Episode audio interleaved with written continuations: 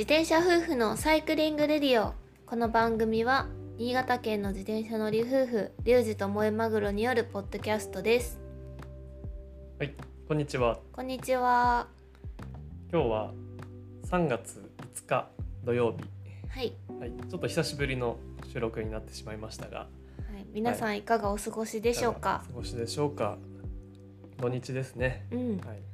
3月になって SNS でも結構外乗りしてる人たちが増えてきてうん。羨ましい限りでございます でもうちらも昨日ね、うん奇跡的に外を走れましたね。うん今年に入って3回目 ね。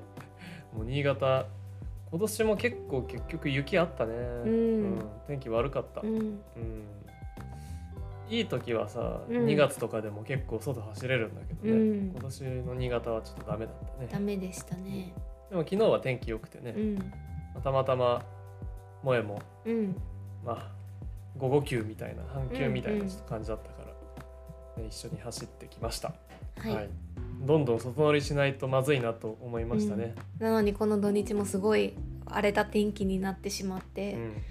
もう外乗りできないまんまうん実は来週レースなんですけど、うん。まあ、うん。ちょっと安全第一でね、うん。レースを走りたいと思います。はい、ということで、うん。まずはちょっとまあご報告というか、うん。はい。えーもう皆さんご存知かもしれないんですが先週、うん。えー、ズイフトの、はい。えー世界選手権を走ってきました。おはい、ありがとおうございました。したたくさんの方に応援いただいてうん。本当にありがとうございました。うん。はい、うんちょっとだけ最初フうん。ァーストアタックを仕掛けまして。してたね。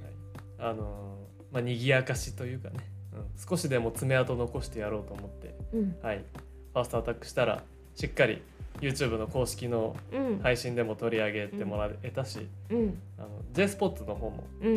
うちらまだ見てないけど、うん。ね、あの取り上げてくれてたみたいで、ああそうなや、うんん、すごい名前も呼んでくれてたみたいです。はい、よよかったね。かったです。まあ、ただレースとしては、うん。あのーまあ、ファーストアタックしたのもあったけど、うん。最初のね1周目のうん。あのきつい上りでうん。結局ちぎれてしまって、その後は一緒にちぎれた人たちと回しながらうん。で自分としてはなんかこのままダラダラ走るのもちょっと嫌だなと思って、うん。一人で勝手にうん。30秒 L5 ぐらいな感じで、うん。ちょっと刺激を入れながら勝手に走ってましたね。なるほど。うん。まあ、順位はね結局69位。69位。で完走、うん。一応最うんと出走というか完走した人数が77人か。な、うん。あもうかなりケツの方でしたけど。うん。まあでもこの舞台で走れただけで、うん。もう本当に貴重な経験をうんさせていただいて、でたくさんの方にねう、ん。応援していただけたので、うん。本当に感無量でしたね、うん。すごい経験やったね。すごい経験だった、うん。本当に、まあ、なかなかねうん。走るまでもいろいろ大変だったから、うん。うん。でも当然レースもね、うん。もう本当世界のトップレベルでうん。の選手と一緒に走れたと。うん。まあ来年うん。またうん。世界選手権があれば、うん。もっと強くなってね、うん。うん、同じ舞台に立ちたいなとうん。今は思っております。はい、なんか e スポーツもねこれをきっかけにもっと盛り上がっていくといいよね。うん、ね。ゆくゆくはオリンピック競技とかにもね、うん。なったら面白いかなとうんう思うし、ん。なんかこの自転車のさ e スポーツってさうん。ちょっと面白いじゃん。なんかその完全にゲームじゃないというか、うん。フィジカルも要求される ゲームみたいなところもあるから、そうだね。というかまあほぼフィジカル。まあまあ確かにね まあでもそれだけでもない楽しさもあってアイテムも使えたりとか、ね。ゲーミング要素あるよね。なんかすごい面白い形だと思うわ e スポーツの。うん、e スポーツとリアルの融合みたいなね、うん。感じだね、うん。ハイブリッドっていうかさ、うん。まあ、もっと盛り上がっていくといいなと思います。また、うん、来年も代表に選出してもらえるようにこれからも頑張っていきます。はい。本当に応援ありがとうございました。お疲れ様でした。はいで、うん。まあ、今日の本題は別のところで、その世界選手権のうん。前日にうん。萌えマグロの方が、はい。えー未来大学という、まあ、イベントにねはい。あの出演させていただいて。そうなんですよ、そのお話をちょっと、うん。なんか特にアーカイブとかも残ってなくてね、うんうん。うん。あの講演会があって、うんうん。その場にいた人は当然聞いてたのとあとうん Zoom でも、うん。ね視聴枠が設けられて見ることができたんだけど、うん。ちょっとアーカイブが残らなかったみたいなので、あの新潟日報っていう新聞にはねうん。あのちょっとした内容はあの載ったんですけど、うん。載るのか。まだ記事になってない。詳しい特集はあさってにの朝刊に載るらしいです。ただ実際の公演の映像とかはうん残ってないので、うんえー萌えマグロがちょっと話した部分だけでもうんうんここでご紹介しようかなと、はいさせてください。ははいい、思います。どうぞ。じゃあえっと2月の26日にあの春が待ち遠しい新潟サイクリングというタイトルであの新潟日報さんまあこれは新潟県の新聞社ですねあの京都新聞とかそういった感じであるののまあ同じ感じなんですけど、まあ、に新潟日報社さんが未来大学っていうものをですねやってまして、まあ、それの講演会の一つとして講座の一つとして開催されました。でそもそも未来大学っていうのは、まあ、あの県民、まあ、新潟県民のみんなとうん。新潟日報が一緒になって新潟県のより良い未来を考えて切り開いていくことを目指しますと。うんいうことでさまざまなテーマについてゲストを招いて学びを深めましょうというイベントになります。うんであの今回は第5回目でうんテーマが自転車だったんですけれども、過去にはアルツハイマーとかうん昆虫とか新潟ならでは米粉などがテーマになっています。うんでまあいろんな多彩なテーマの中でですね5回目にしてしかも真冬にですね自転車がこうテーマとして取り上げていただけるなんてうん。正直なんでなんやろうっていう 思いでしかなかったんですけれども、うん。まあ、とはいえ新潟県は自転車に乗るのにとってもいい地域で、まあ、特にですね新潟県は自然が豊かで四季折々の景色を楽しめますしシーサイドラインをはじめとする信号が少なくって走りやすい道がたくさんあるあるので、まあそんな自転車を楽しむにはもってこいのフィールドであることとかあとは近年のまあ自転車ブームですね、まあコロナ禍であの通勤を自転車通勤にした人とかうん。あとは健康志向の高まりもあって、まあ自転車がかなりブームになっていて、まあ、そんなこともあって今回テーマに選んでもらえたのかななんていうふうに想像してます。うんはい、であのイベントがですねあの2部構成になっておりまして、あの前半部分は基調講演があって、うんで後半部分がトークセッションになっていました。で前半部分はですねモデルでサイクリストの日向涼子さんがメインゲストとして、あの40分間さまざまなあの自転車の楽しみ方についてあのお話ししていただくと。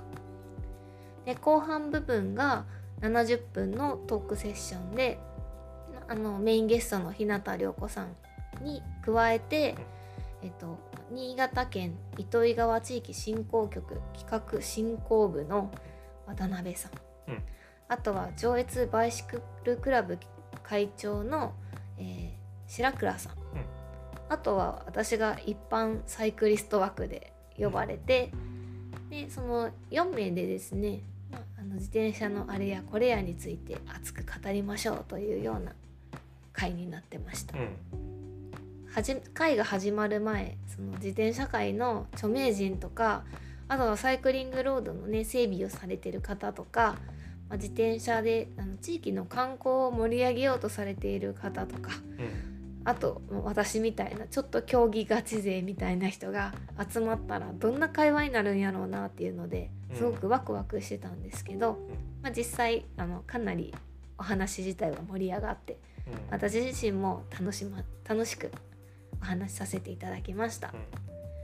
であの会場があのメディアシップっていうところであの新潟県の磐梯にあるんですけどそこで、えー、100人の方が会場でお話を聞いていただいてでその他にもあの Zoom で、まあ、こんなご時世なのであのちょっと会場に来れないよっていう人は、まあ、Zoom で参加ができます。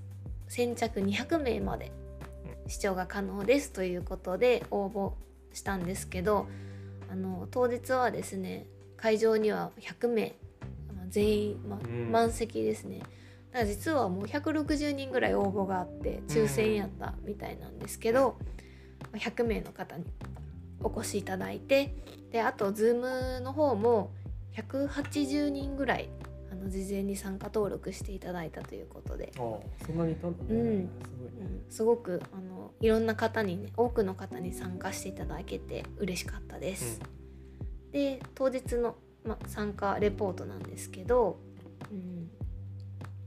まあ、あの最初のあの基調講演日向涼子さんによる基調講演ではですねあのこれから気軽にサイクリングを楽しみたいという人に向けて自転車ってこんな種類の自転車がありますよとか、うん、例えば何キロカロリー消費できますよとか ちょっと健康にもいいですよとかそういったお話もありましたそもそも日向さんがあの自転車始めたきっかけが担当のスタイリストさんイケメンだなって思って見てたら久しぶりって言われたらしくて「うん、え以前にお会いしたことありましたっけ?」っていうふうにあのお話ししたらだいぶ前に担当してくれてたあのスタイリストさんだったみたいででもなんであの日向さんが気づかなかったのかっていうとその人が以前はもうちょっとぽっちゃりしてたのにすごくあのすっきりスマートになってらっしゃって、まるで別人みたいな。でどうしてそんな風に痩せたんですかって聞いたらいや通勤で自転車に乗ってたら自然に痩せました、うん、っていうお話が返ってきてそれきっかけで日向さんも、まあ、モデルだし、うん、食べるの好きだけど体型維持もしなきゃいけないっていうのもあって自転車を始めたっていうお話もされてました、うん、面白かったよね、うん、面白かった。話も。あの当日はスライドもね使ってお話されてたんですけどそのスタイリストさんのイメージ図のイケメンたるや。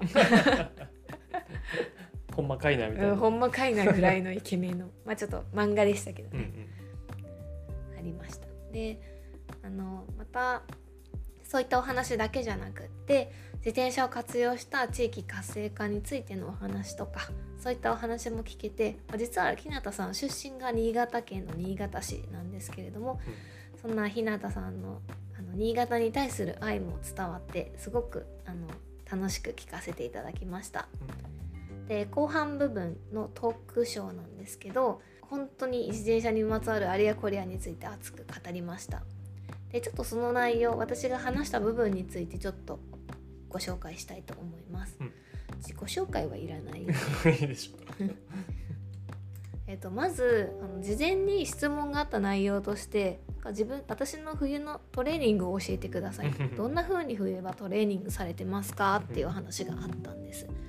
であの新潟県はですね結構雪深くってなかなか外はね走ることができなくってでまあ、インドアトレーニングの紹介をさせていただきました。うん、でその質問された方がどれぐらいの競技競技レベルというか、まあ、そもそも競技をやってるか、うん、それともただあの週末にサイクリングをちょこっと楽しむだけかによってもその冬場にやるトレーニングって変わってくると思うんですけど、うん、まあ、前提として私は競技者ですよっていうのをちょっと念押しした上でお話をさせていただきました。うん、こここの時はですねあの室内でローラー台を使ったトレーニング、まあ、紹介させていただいてであの、まあ、ZWIFT ですね。あのこのポッドキャスト聞いてらっしゃる方はもう皆さんあの ZWIFT エンジョイ勢だと思うんですけれども ZWIFT というオンライン上でのサイクリングが楽しめるアプリを利用してあのローラー台というものを使ってトレーニングしてますっていうふうにお話しさせていただきました。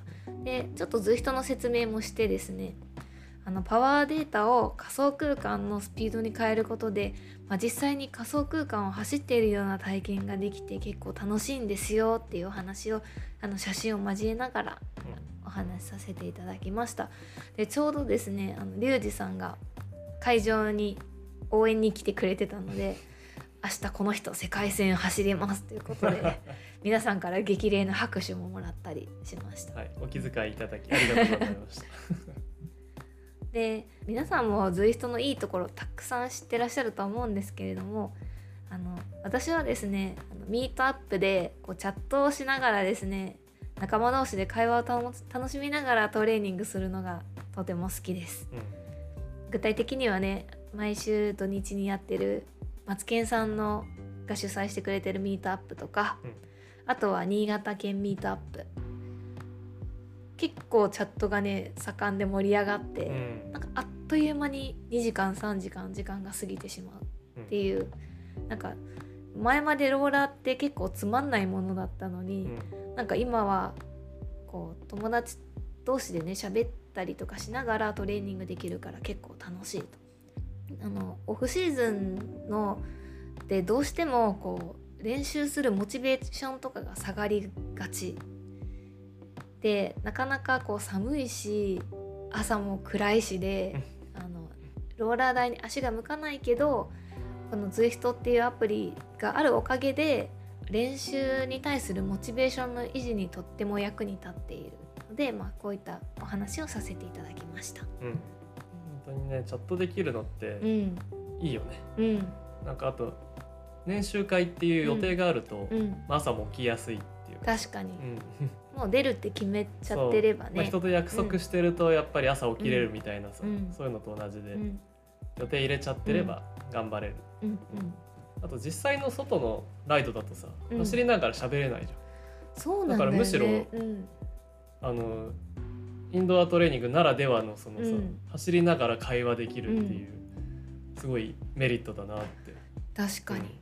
思ったね。うん、やってる内容は結構きついんだけどねマツケンさんのやつとか、ね でも本当楽しいからさ、あなんかあ今日もきついトレーニングかじゃなくてさ、うん。きついけど楽しいしうん、今日もやろうみたいなうん、結構ポジティブに入れるようん、ね、うん、本当にありがたいことにね、うん。ありがたい。う ん楽しませてもらってます、うん、今話しながら思ったけどやっぱあの仲間がいると頑張れるっていうのはあるよな、ある。大きいね、うん。うん。こうやって自分たちが自転車もうね初めて7年とかうん。ね経つけどずっと続けられてるのって自転車仲間がいたおかげかなっていうふうにも思う。うん。でやっぱ ZWIFT でつながった仲間もたくさんいてね、うん。うん。本当に面白いよ、うん、この冬知り合いになった人もいっぱいいるから、うん。そのシーズン始まってからレース会場で会うのがとっても楽しみだったりする。リアルで会いたいよね、うん、うんはい。であの自分のトレーニングの紹介をさせていただいた後に、まあ、とはいえトレーニングってやっぱり人それぞれですよってお話も追加させていただきました。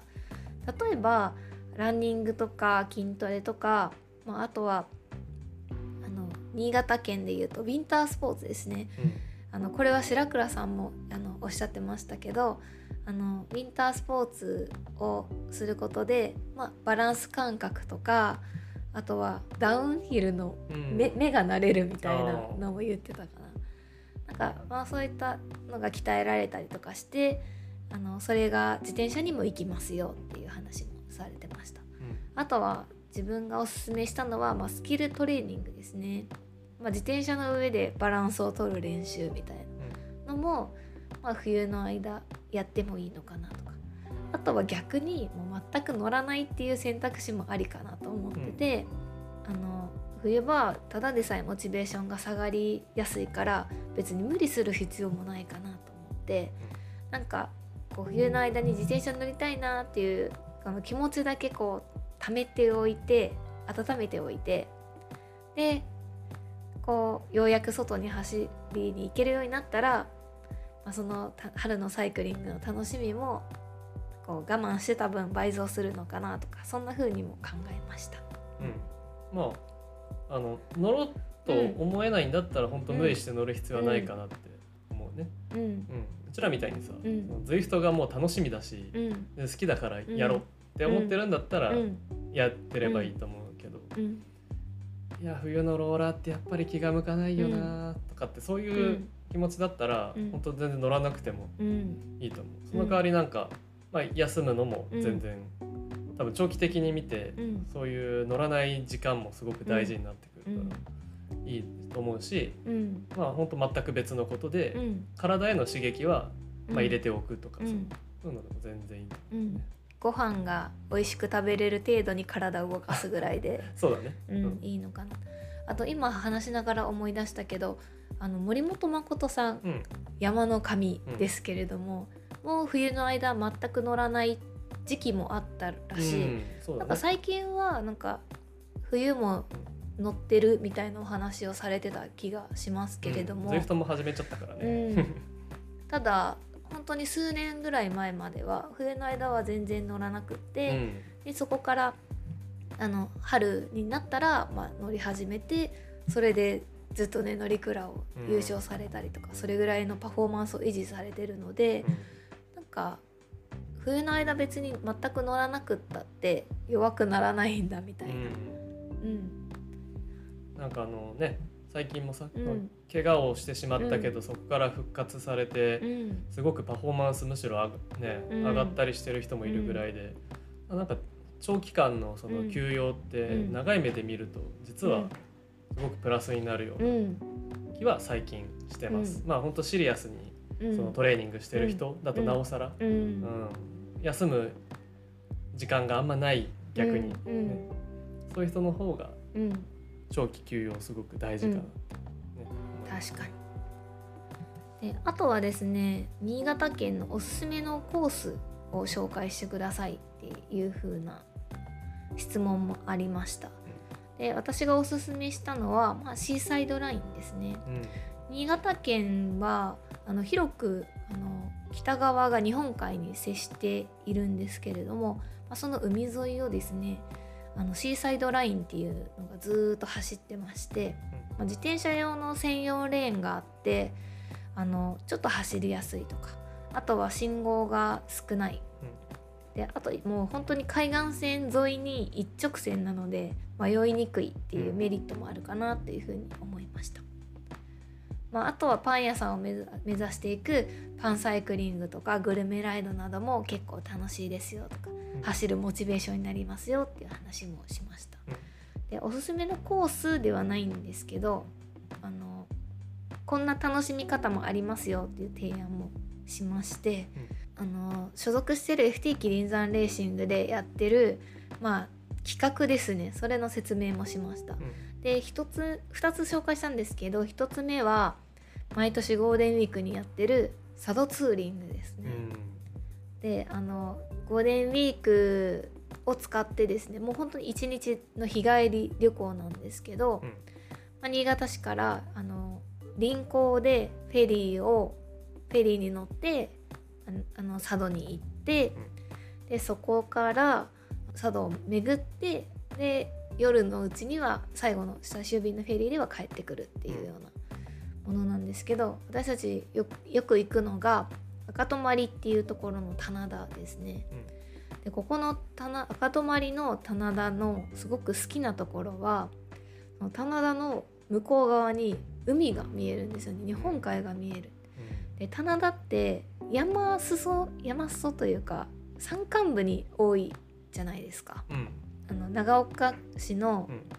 山古市の棚田とかも有名だけど、うん。あれはもうた確かに綺麗だけど山の中にある、うん。でもこの佐渡の赤泊の棚田はこう登っていって上から見下ろすと棚田の向こうに海が見えてすっごく綺麗なので、うんもし皆さんも行く機会があればあの佐渡に行く機会があれば寄ってみてほしいなと思うスポットですう。んちなみにそこそこ登り長くて最後激坂です。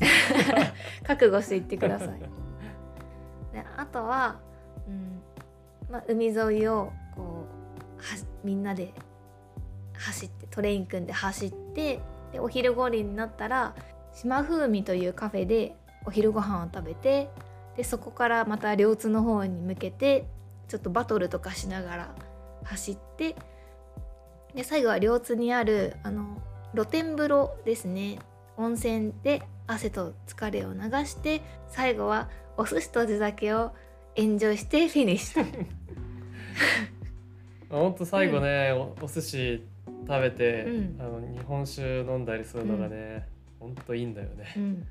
もう最高です、はい。たくさん走った後温泉入って、うん。でお寿司とうん。お酒とうん。ビールと。うん。たまらんね。そうやね。でもここ2年間できてないんだよね、佐渡ツーリングも、ちょっと、まあ、コロナの影響でうん。できてないんだけれども、またちょっとあのコロナが落ち着いた段階で再開したいなって思ってます。で、と、その他にもあの自転車と他のアクティビティをあの組み合わせるような楽しみ方もしています。で一回あのうちのチームでやったのが角角田浜キャンプ場を拠点にですねさまざまなアクティビティを楽しむといううんうんであのサイクリングしたい人は弥彦周辺をあのロードバイクでサイクリングしたりとかあと角田浜キャンプ場のすぐ近くに角田山っていうあの登山道があって、あのそこ登山したい人は角田山の登山をしたりとか。うん。あとその角田浜キャンプ場のすぐ脇にですね角田トレイルというオフロードのあの整備されたコースがあって、そこであのマウンテンバイク VS 子供 VS ラントレトレイルランナー VS みたいな感じでちょっとハンデをつけたりしてタイムレースをしたりとか。うん。そういった感じで楽しんだりしました。であのあとはですねあのキャンプのご飯作るの得意な人はですねあのもうすっごくインスタ映えするようなキャンプ飯であの皆さんをおもてなししてくださったりとかして、うんあとはまあでっかい豚の丸焼きしたりとか してあの、まあ、楽しそのキャンプ飯を囲みながら楽しくおしゃべりしたりしてすごくいい時間を過ごせました。なんかこういったあのいろんなアクティビティを組み合わせると例えば自転車持ってない人でもランニングだったら参加できるとか。運動は苦手だけどご飯のご飯食べるのは大好きとか。あとはあの家族の家族みんなで楽しめるあのママママ友同士でそのキャンプ飯食べながらおしゃべりしたりとか、そういったこともできるのであのすごく楽しかったです。うん。みんなが楽しめるうん。環境だったよね、うん。だからいろんな人がさ、う。ん。うん。すごくおすすめのうん。楽しみ方だなって思った、うん。みんなそうそう。みんなそれぞれが楽しめる。ね、家族みんなで楽しめる、そうするとうん。その自転車乗りの奥さんとか、うん。自転車乗りの、ううんんと旦那さんがいてその奥さんとか子供は自転車乗らないよっていう人でもこう連れてきやすいっていうかみんなで楽しめる、うん。うん。そういうアクティビティでしたね、ぜひおすすめです。うん。あとあの渡辺さんはですねあの上越市と糸魚川を結ぶあのくびき自転車道についてもすごく綺麗な写真を交えてご紹介されていました、なんかあれ見るとまた行ってみたいなって思った。ううん。んモヤマグロはあの上越にうん。半年間住んでた時に、くびき自転車道にもうすでにうん。何度か行ってて。うあそこもまあ本当シーサイドラインというかね、うん。本当海沿いをうん。走れて、うん。で昔の鉄道の跡うん。なんだよね、うん。そこを埋めてこうサイクリングロードになってるっていうかね、だから結構走りやすくて、そまあ、あんまりこうスピード出すような道路じゃないけど、まあ、ゆっくりこう走るにはすごくいいところで、うん。であの辺もですね、うん。その上越から糸魚川のあたりも海の幸がううん。とても美味しいうん。ので、あの自転車で走っうて、ん。まあ道の駅とかがあったりして、うんうん。そこで海鮮丼とかも食べられるんですけど、まあカそういうのニカニ買ってその場で食べれたりとかするって言ってたね。うん。そうそう。カニめちゃくちゃ美味しそうなカニの写真もうん。上げてましたけど、うん。そういう楽しみ方がすごくうんいいなっていう感じですね。もう本当にあの自転車専用道で、うん。あのそんなにまあスピードも出ないようなところだから家族連れで、うん。あのサイクリングを楽しむ場所としてはすごくもってこいだなっうんて思って、別にロードバイクじゃなくても正直ママチャリとかうん。普通にいたしママチャリの人も、うん。まあ、クロスバイクとかいろんなバイクでも楽しめるので、あのちょっと家族家族で自転車楽しみたいんだけどっていう人にとっては結構おすすめのコースかなっていうふうに思います。うん。うん、そんな感じの内容でした。うん、なんかリュウジはさうん会場まで来てくれたけどさうん。感想とかある？あー。えっとねうん。桃山君はうん。今言ったようなうん。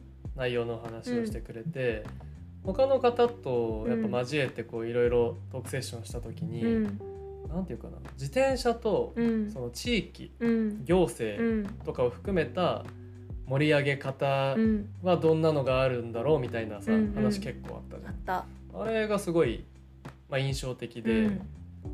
日向さんもさいろんなさうん。県のの取り組みとかもやっぱり知ってたし、うん。しまなみ海道とかね、うん。すごく頑張ってるっていう。なんか国なんて言ってたっけな。あの高速道路うん。有料道路になってるところを、なんか 2, 年か3年に1回使ってイベントでそこを開放して自転車でこうね走れるようにしたりとか。さなんかナショナルサイクリングロードみたいなって言ってなかはいったっけ、はいはいはい、うん、なんかまだうん。日本で数個ぐらいしかないんだよね。うん、でしまなみ海道は確かそれにうん登録されてる、登録されててみたいな。そんなのがあること自体も知らんかうんったわ。知らなかった。でまあ、うん。そういう自転車うのん。いい道があって、うん。そこと絡めたイベントだったりとか、うんうん。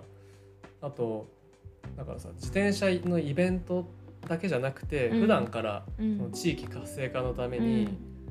自転車をうまくこう利用して、うん。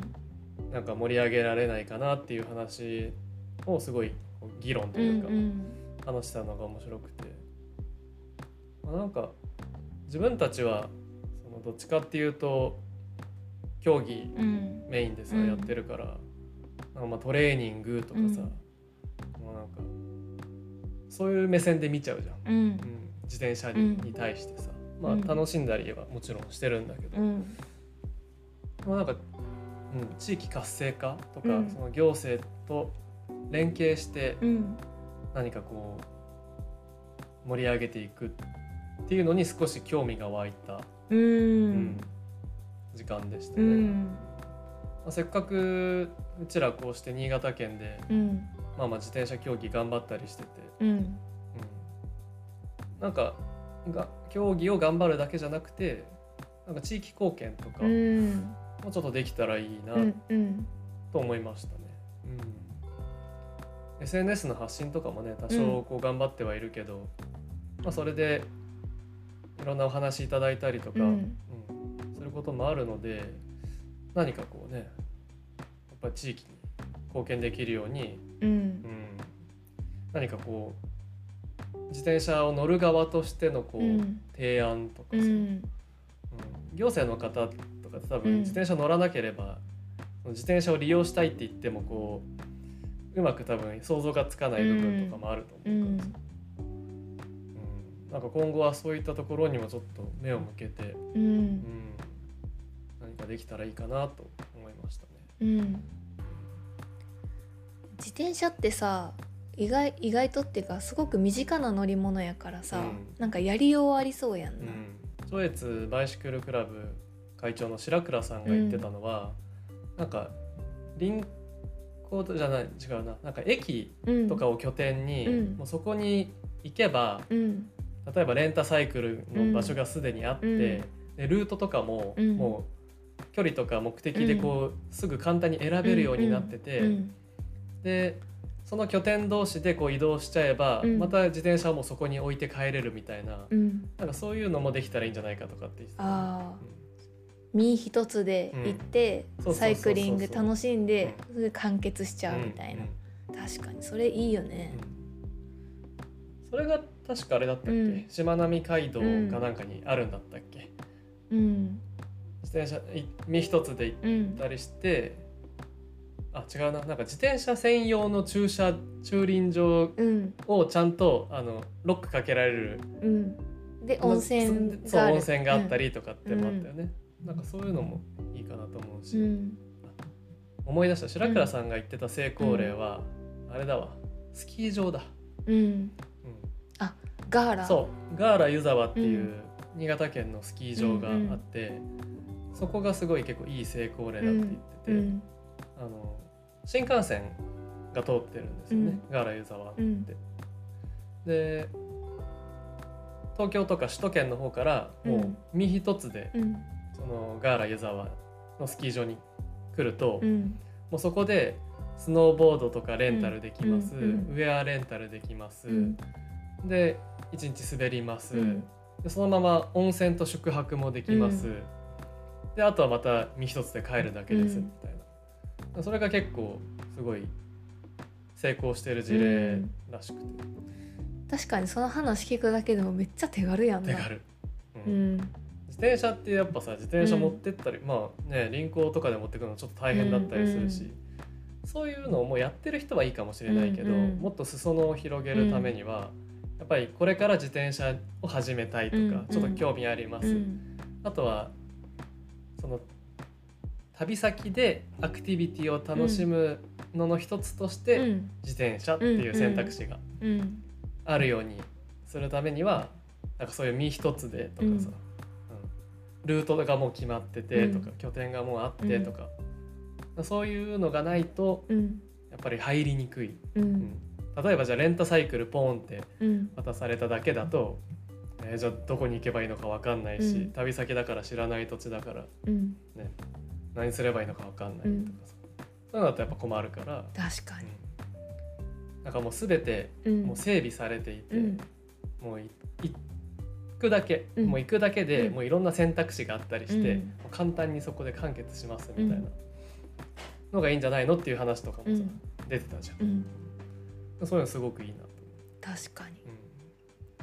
そのサイクリングをしたい人向けじゃなくてそのリュウジも言ったようにその旅先のアクティビティの一つとして自転車があるぐらいの方がいいのかもね、うん。でそれを選んだ時にもう簡単に楽しめちゃうみたいな、それ大事やんな、うん。あのうちらさイタリアのさローマに行った時にさレンタサイクルしたやん、うん。めっちゃ良かったくない？めっちゃよかったあの正直観光地をこう巡るのに、うん。自転車ってめっちゃ身軽やったよな、でまあローマとかってすごい観光客が多くてあのう動きづらいような多分タクシーとあかー。使ったって、うん。結構道も混んでるし、そもそもなんかイタリアってスリとかも多いから なんかボラれへんかとかも心配やし、でもあの本当に京京都みたいな感じで観光名所が一つの場所にギュッとはなってるけど歩いていくには遠すぎるっていう距離感やったし、なんかあそこも行ってここも行ってってやるときに自転車があってめっちゃ便利やった。うん。便利だった、うん。うんなんかローマ自体があまり大きくないうんから本当自転車だと 一日でいろんなとこ行けちゃう、う、うんめっちゃ回れたよな。うん、ちらだってあのトレビの泉とかうんうん。も自転車で行った。し、自転車で行った。ジェラート食べて。ジェラート食べてね。ただあやっぱあれはうん、レンタサイクルだけ借りてさう、ん、もうルートとか行きたい場所は自分たちで調べたりして、うん。まあまあなかなか知らない土地だとそういうの大変だったなって思うから、うん。うん、そういうところももう整備してもらえてる環境だったらいいかな、なんかその点しまなみ海道とかって。もうなんかブルーラインが道路に引かれててとりあえずなんかここの道をたどっていけばうんうん。行きたい場所にたどり着きますよみたいな感じになってるらしくてそれぐらいの簡単さがないとちょっとハードル高くなっちゃうからやっぱりインフラの整備うもんうん。大事やなとは思った。うん。そうだね。まあ、さっきも言ったけど自転車乗りを相手にするだけだと、うん。対象が自転車乗りに限られて、うん絶対的な数がやっぱり足りないから、うん。その地域活性化とかって、うん。まあそこまでやっぱりうん。大きくできないかなっていうので自転車に普段乗ってない人のアクティビティの一つとして選択肢がこう生まれるようなうん。整備うん。環境整備がなされればうん。対象がだってさ全員になる。よそうそれすごいよね、うん。まあ、そういうのがね、うん。できてくるといいなって思いうん、ました、そういうのを考えるきっかけになったね。なった、うん。本当に今回の講演聞いて、あうん。あそういうのも確かに必要だよな、ううん。ちらいつも自転車でなんかはあはあはトレーニングしてるだけだけどさ、うん。なんかもうちょいうん、うんそういうのにも貢献できればいいかなと確かに。思いました。うん。はい、じゃあそんなところかな、うん。じゃあ、えっと、今日は、えっと、私が2月の26日に参加してきた、えっと、新潟日報未来大学の、まあ、参加レポートをさせていただきました。ちょっと長くなってしまったんですけれども最後までご視聴いただきありがとうございました。ありがとうございました。ではねー。バイバイ。